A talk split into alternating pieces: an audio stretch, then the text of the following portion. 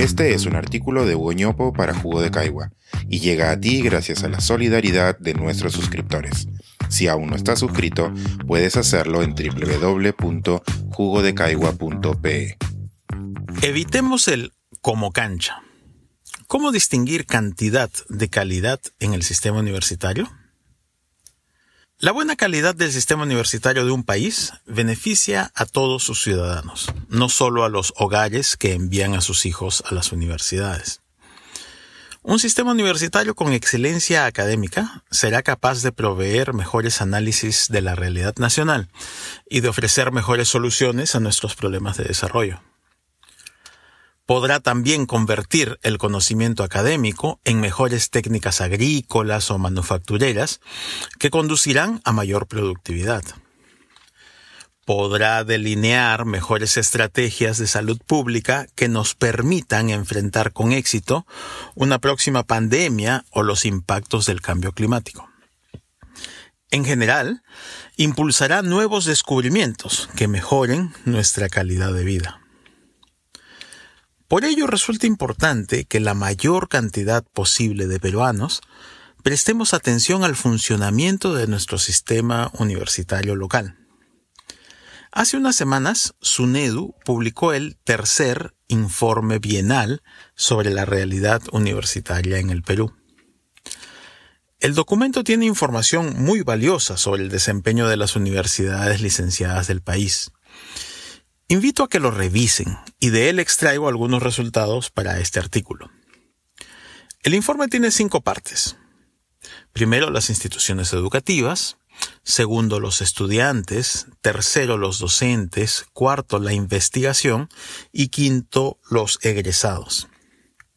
La semana pasada ya nos referimos a los egresados y a sus premios a la escolaridad. Esta semana prestaremos atención al que quizás es uno de los ámbitos de mayor influencia en el bienestar de la sociedad, la excelencia académica. El informe de SUNEDU nos ofrece un ranking de excelencia académica que es muy interesante, pues aplica los estándares del ranking de Shanghai, uno de los que se viene estableciendo como referente global, al universo de nuestras universidades licenciadas. El resultado arroja la siguiente clasificación nacional. Aquí he insertado un cuadro que puede verse en la versión impresa de la columna en jugo de caigo. Esta clasificación debería tener mayor difusión que la que ha tenido hasta ahora. En la medida que todos prestemos más atención a estos resultados, las universidades se esmerarán en mejorar, y esto redundará en beneficios para todos. Los buenos flujos de información ayudan al mejor funcionamiento de los mercados. En este caso, el mercado de las universidades licenciadas. Contribuyamos con nuestra parte en esta tarea, siendo buenos consumidores de tal información. Pero ser buenos consumidores de información pasa también por identificar la engañosa.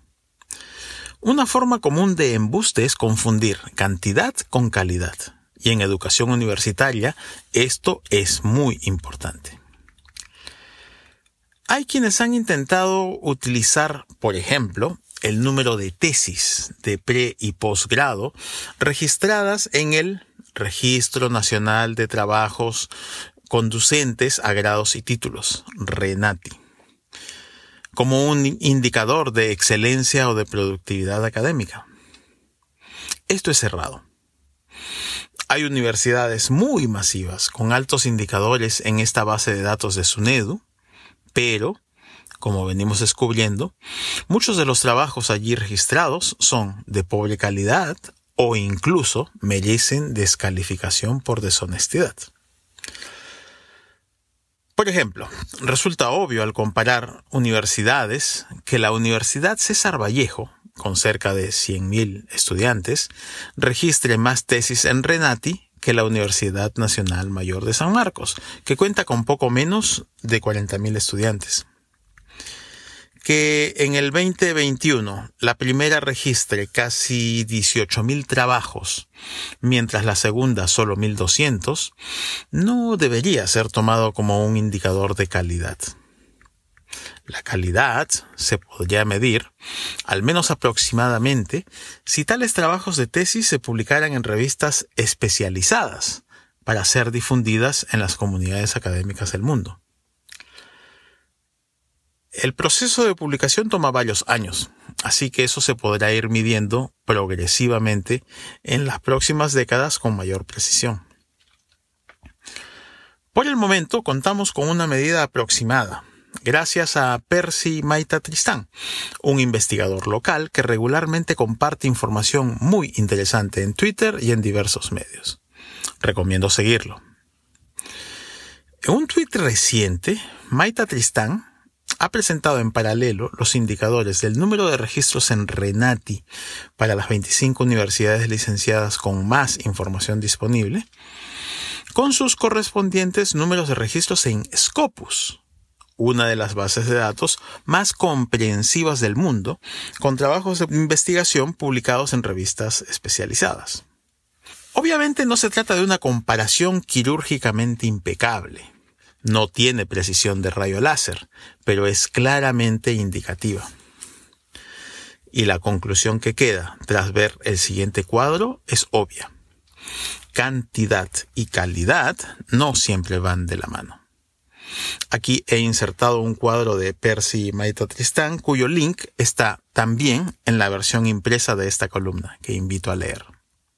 Somos una sociedad acostumbrada a pensar primero en la cantidad y el precio, para solo después de ello pensar en la calidad. Probablemente esto resulte funcional en múltiples ámbitos, pero en asuntos de educación, y especialmente la universitaria, no. Aquí es muy importante priorizar la calidad. Avancemos en esa dirección. Las cifras de subempleo por ejemplo, nos indican que somos un país con exceso de profesores, abogados, contadores y algunas otras profesiones. No necesitamos formar más profesionales, necesitamos formarlos mejores. Este es un artículo de Hugo para Jugo de Caigua y llega a ti gracias a la solidaridad de nuestros suscriptores. Si aún no estás suscrito, puedes hacerlo en www.jugodecaigua.pe.